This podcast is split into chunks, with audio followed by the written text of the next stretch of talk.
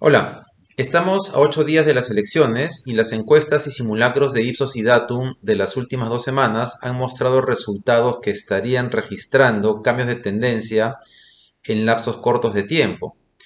Si a las encuestas que se han hecho públicas eh, incorporamos eh, las encuestas encargadas por empresas privadas, esos cambios estarían siendo más volátiles aún.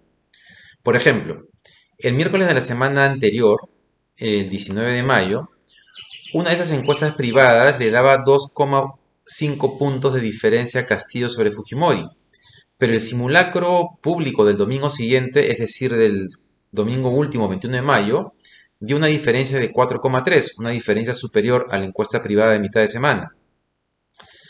Esta semana, este miércoles que ha pasado, una encuesta privada le daría, le habría dado a Castillo 1,7 puntos porcentuales por encima de Keiko. Entonces, una primera pregunta es si este domingo el simulacro de Ipsos eh, podría registrar una diferencia mayor a favor de Castillo. Y si fuese así, si acaso hay un voto escondido a favor del candidato de Perú Libre. De hecho, en la encuesta de Datum que se ha conocido ayer, hay una diferencia entre la encuesta y el simulacro. El simulacro le da una mayor diferencia a Castillo entonces sí podría estar eh, habiendo un, voto oculto. Pero, ojo que ayer viernes, el mismo simulacro de Datum mostró un cambio en las tendencias respecto a la semana anterior. Y en ese simulacro la tendencia se ha cortado bastante. Están a un punto de distancia, es decir, eh, hay en realidad un empate técnico. Esa misma encuesta muestra también que el debate técnico habría tenido algún impacto en el cambio de la tendencia que la precariedad del equipo técnico de Castillo le puede haber pasado factura. Ahora bien, ¿cómo podemos estar seguros de que esos cambios de tendencia no son sobre todo cambios en el, margen de error, sino cambios de tendencia reales? Y aquí vienen las razones para eh, prestarle atención a la encuesta del IEP de mañana domingo. Como hemos mencionado, en las últimas dos semanas, los cambios en la intención de voto en realidad se están dando muy cerca al margen de error. Por ejemplo, en la encuesta de Datum de ayer, Keiko Fujimori sube 1,6 puntos, mientras que Castillo baja 2,9. La diferencia de la pérdida de Castillo, ese 1,3, estaría migrando hacia el blanco nulo. Igual sucede si revisamos los otros simulacros de las últimas dos semanas. Son cambios en el margen de error. Y esta es la primera razón por la cual la encuesta del IEP de mañana es importante, porque va a permitir corroborar si es que las tendencias que estaría registrando Ipsos, como la que ya registró Datum públicamente, se está cortando. Si bien ese es el escenario más probable, eh, por, lo que hemos mencionado del debate técnico en la medida que desnudó al equipo de Castillo, eh, eh, va a ser importante saber si es que dichos cambios de tendencia están dentro del margen de error o si son más marcados. Eh, porque recordemos que el IEP es la encuestadora que mayor distancia le ha dado en las encuestas a Castillo sobre Keiko Fujimori, lo cual nos lleva a la tercera razón de la importancia de la encuesta del IEP.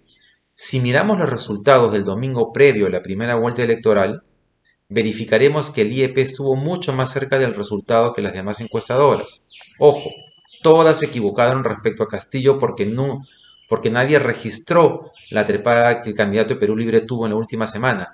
Pero si lo sacamos del foco eh, a Castillo, veremos que en la fotografía final, la fotografía final se acerca mucho más a la encuesta del domingo previo del IEP que por ejemplo la de Ipsos.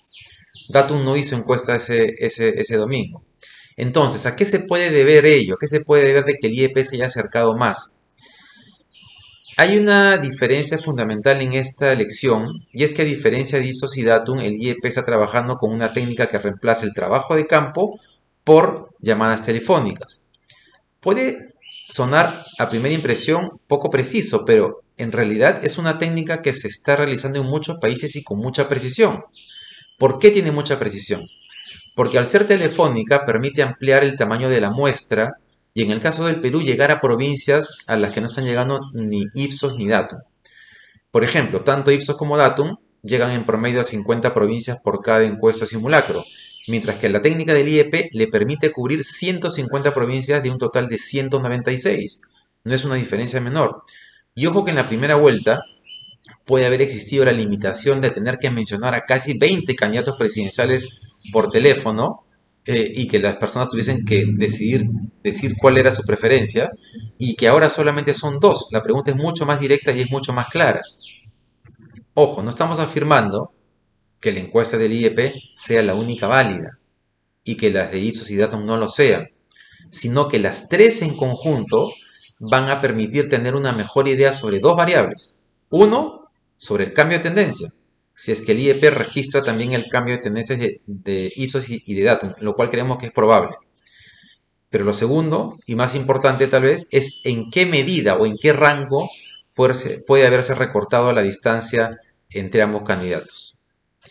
Bien, entonces hay razones para estar atentos a la encuesta del IEP de mañana domingo en la República y al simulacro de Ipsos en la noche en Cuarto Poder. Ese fue nuestro comentario de hoy. Nos vemos el martes.